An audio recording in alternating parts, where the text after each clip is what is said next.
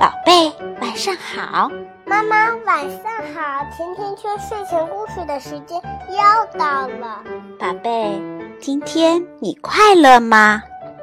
我快乐。你快乐，我就快乐。妈妈，我有我有我有很多的赛车。你喜欢赛车吗？对呀。嗯，那我今天就给你分享赛车总动员。好，这是迪士尼的一个非常非常棒的故事。好的，那我们现在就开始了。好呀，赛车总动员。赛车总动员。一年一度的活塞杯冠军赛又要精彩上演了，各路汽车都准备在今天好好的秀上一把。闪电麦森是今年的赛场新秀，但他绝不仅仅满足于得到了参赛资格而已，要成为。第一个赢得活塞杯赛车冠军的人才才是他终极目标。不过，对手们的势力也很棒。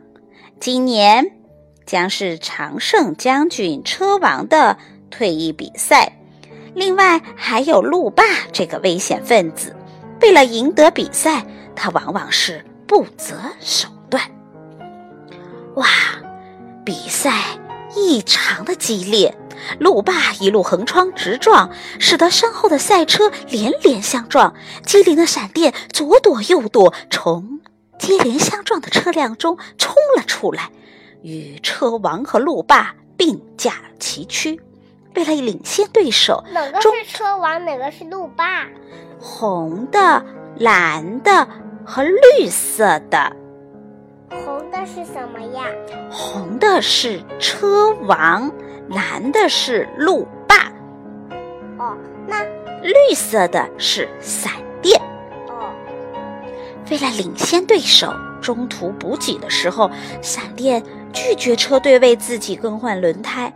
这下他一马当先。那备用轮胎在哪里呀？在后备箱里。后备箱吗？对，突然间，砰的一声，闪电的轮胎爆了。车王和路霸使劲地追了上来，三辆赛车几乎并列在一条直线上。妈妈，那为什么备用轮胎不装在车的后备箱那里呢？车后备箱的屁股那里？对呀，它需要把它装在里面。它为什么不能装在外面呢？哦，外面风吹雨刮的，很容易磨损呐。哦，那为什么又要把它放里面？那为什么其他车就能把备用轮胎放在外面呢？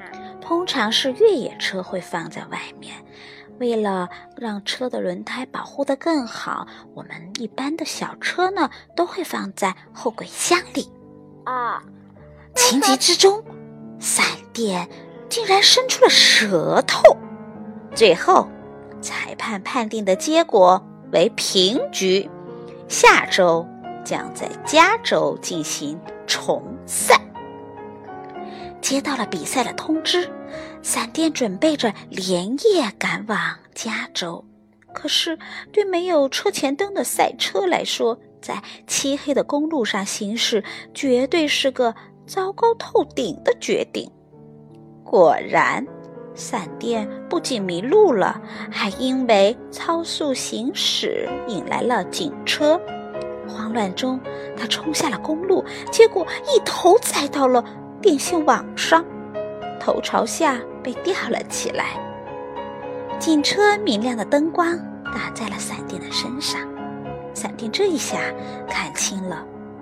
哇！原来身后的街道已经被自己破坏的惨不忍睹了。那为什么我爸爸车很大，为什么还不把备用轮胎放到外面呢？因为他的车厢足够的大，可以装得下备用轮胎呀。那你的车厢也不是不够多大吗？为什么还能装备用轮胎？因为我的车厢相对我我的车子来说也是足够大呀。你就不要再纠结备用轮胎了吧。那为什么每个车都不一样呢？车牌号也不一样。那就像我们世界上的人，是不是大家都长得不一样呀？没有啊。嗯，那谁和谁长得一样呢？每个人长得都不一样。那为什么头发短，头发不短的呢？有些人头发长，有些人头发短。就像有的车大，有的车小，有的车长，有的车短。第二天一早。夜里闯了祸的闪电就被带到旁边一个叫做水乡温泉的小镇法庭上，接受法官的判决。围观的小镇居民们都愤怒地要求法官严厉地惩罚他。如果你不想被丢进监狱的话，就要弥补自己的过错，把弄坏的路面修好。尽管有一万个不愿意，为了能早点赶到加州参加比赛，闪电还是硬着头皮工作起来。他决定让这群无知的小镇居民们见识见识赛车的厉害。于是，闪电加足了马力，拉起身后庞大的铺路机，飞奔了起来。很快，一条凹凸不平的新路就展现在了大家的眼前。看到修得乱七八糟的马路，水乡温泉镇的居民们被彻底的激怒了。法官重新进行了判决，不仅要求闪电重新铺路，还要求他补好小镇上所有的路面。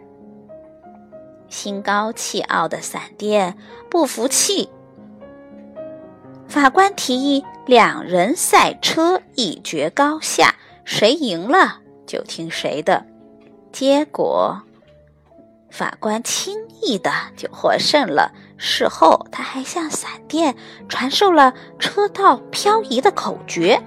在好奇心的驱使下，闪电意外的发现了法官的秘密。原来，这位貌不惊人的法官竟然是三届活塞杯的冠军得主。闪电吃惊不已，可是法官却说：“在我的眼里，这些奖杯不过是堆空杯子。”心服口服的闪电终于认认真真的铺好了小镇上的所有道路，平整的路面让小镇看上去漂亮多了，得到了闪电的鼓舞。居民们也把自己的房屋和商店修理得干净美观，于是小镇恢复了生气。闪电和小镇的居民们也成了好朋友。一天晚上，淘气的拖车带着闪电偷偷来到了农场玩儿，结果他们兴奋过头，又闯祸了。遭到了一台巨无霸拖拉机的驱赶。逃跑的过程中，拖车教会了闪电使用后视镜的技巧。温柔善良的蓝色保时捷莎莉也是闪电的好朋友，他喜欢带着闪电到山顶去兜风，并为他讲述小镇的传奇故事。闪电逐渐的喜欢上了小镇的生活，他也喜欢上了身边这位美丽大方的姑娘保时捷莎莉。比赛的日子就要到了，可这么长的时间没有经过打理的闪电显得又破又旧。朋友们看出了他的心事，都过来帮忙。在救护车小红的帮助下，闪电痛痛快快的洗了个冷水澡。闪电十分满意自己的新造型，哇，他看上去精神极了。闪电装饰一新，前往加州，大家都依依不舍。赛场上，看台上的观众们爆发出一阵又一阵震耳欲聋的欢呼声，可是闪电的心里却感到很失落，怎么也打不起精神来。突然，熟悉的声音在他的耳边响起来了，是法官和水乡温泉镇的朋友们，他们来给闪电加油了。我知道你需要一个总机械师和优秀的团队，所以我们来了。法官一如既往的一字一句的说的，闪电不由得心速啪啪啪啪啪的加快了，瞬间充满了激情。重振旗鼓的闪电热情高涨，立马将自己调整到了最佳的竞技状态。他换上了高档加足马力，很快的追回了落后的一圈。然而，就在他顺利超车的时候，一个冷不防路突然从侧面狠狠地撞了上来，闪电瞬间失去了控制，在场地中打滑。哦，看台上一片的惊呼。闪电很快恢复冷静了。这个时候，法官教他的漂移口诀闪现到了脑海中。哦，这招还真管用！闪电不仅及时调整了方向，重回了赛道，还轻松的超过了领先的车王。可就在闪电即将第一个冲到终点的时候，他透过后视镜看到。路霸竟然故意去撞了车王，车王瞬间被撞得浓烟四起。更令观众吃惊的是，这时候闪电一个急刹车，掉头驶向车王的方向。路霸从闪电的身边呼啸而过，冲向了终点。可是没有一个人为他欢呼，相反的。人们注视着浓烟中一点点清晰来的身影，残破的车王，还有顶在他身后的闪电。人群中爆发出了最最热烈的掌声。虽然闪电没有第一个冲过中线，但是所有的人都认为他才是真正的冠军。小镇的朋友们也为他骄傲极了，宝贝。有些东西比输赢更重要，对不对呀？对。我们今天的故事就讲到这里啦，祝你有个好梦吧！祝你有个好梦吧，明天见。嗯，明天见，晚安，亲爱的宝